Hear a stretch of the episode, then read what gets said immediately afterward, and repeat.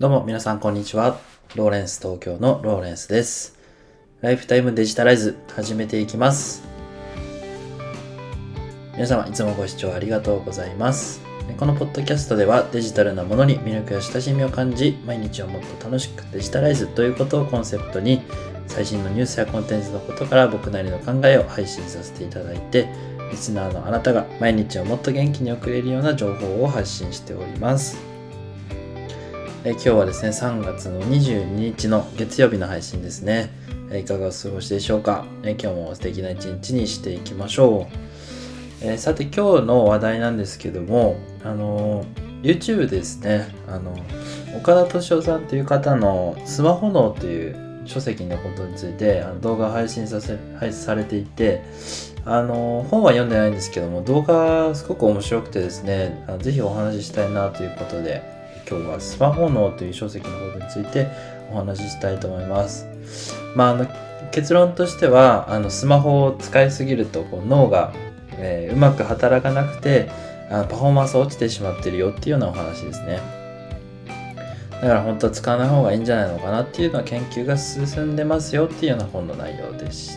たね。で具体的にどんなことなのかというとその3つ挙げられていて1点目があのスマホはドラッグみたいなもんなんですよってことで依存性がありますっていうことですね。でその2点目が、えーそのまあ、依存性を利用している IT 企業がたくさんあってでそれのまああの虜になってしまってるんですよっていうことに気づいた方がいいんじゃないですかみたいな話でしたね。で3つ目が SNS は承認欲求を満たすものって言われてたんだけど本当は生存本能なんじゃないかっていうふうに言われてるってことなんですね。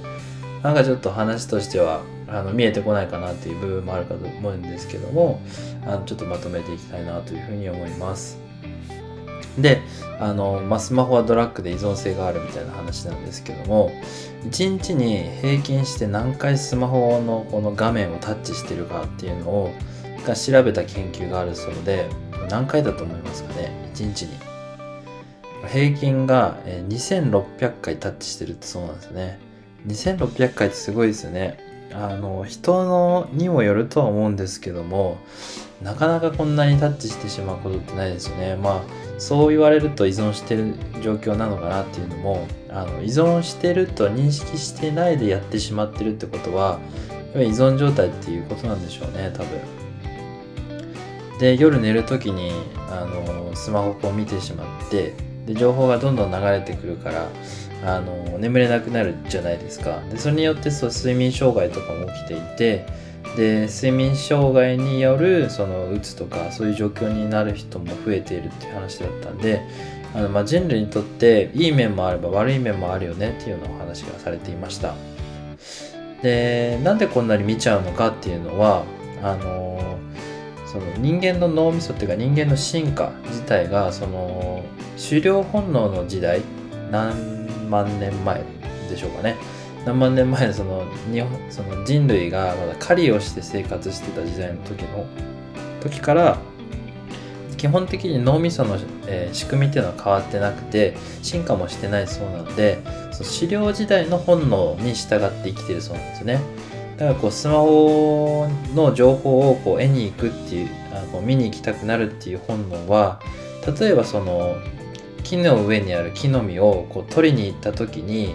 えーその木の実がちゃんとなってるのかどうかみたいなでなってたらすごい嬉しいからハッピーだよねっていうのがその狩猟本能時代の,、えーとその脳の働きでその木の実がなってたら嬉しいっていうドーパミンが出るような脳の仕組みになってるそうなんですよね。でその仕組みと全く同じことがスマホでも起きていてで例えばスマホの中で欲しいと思ってる情報があろうがなかろうがこう見に行ってしまってであったら嬉しいなっていう風なこうふうな感情を、感じるような脳みその仕組みになっているそうなんですね。でドパミンが出てきちゃうという話なんですよね。ギャンブルの,、まあその一種みたいなもんなんだっていうのを、えー岡田敏夫さんは語っていて、まあ、要はその快楽物質ドパミンっていうのを、えー出させるための行動を、えーさせてしまっているっていうようなことを話してました。まあ確かにですねスマホをこう手放せない人とか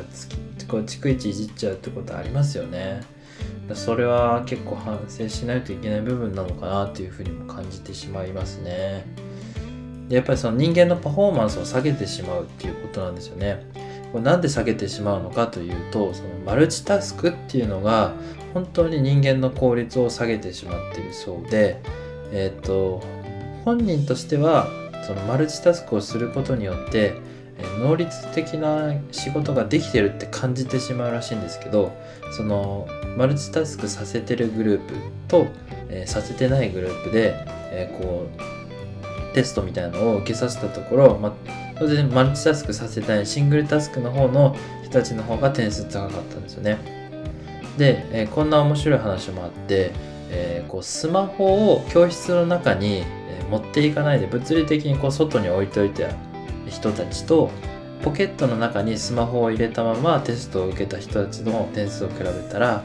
そのポケットにスマホを入れてた人たちの方が点数が低かったって話なんですよね。